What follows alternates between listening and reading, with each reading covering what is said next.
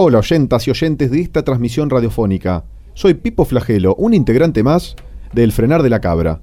Me gusta el viento pampeano, la grama brasilera y el helado de maracuyá servido entre las gomas de una nigeriana nativa. También me gustaría que entre vos, yo, ella, él, podamos ponernos de acuerdo y hacer de este planeta un ejemplo de convivencia para todos los extraterrestres que nos miran desde otras galaxias.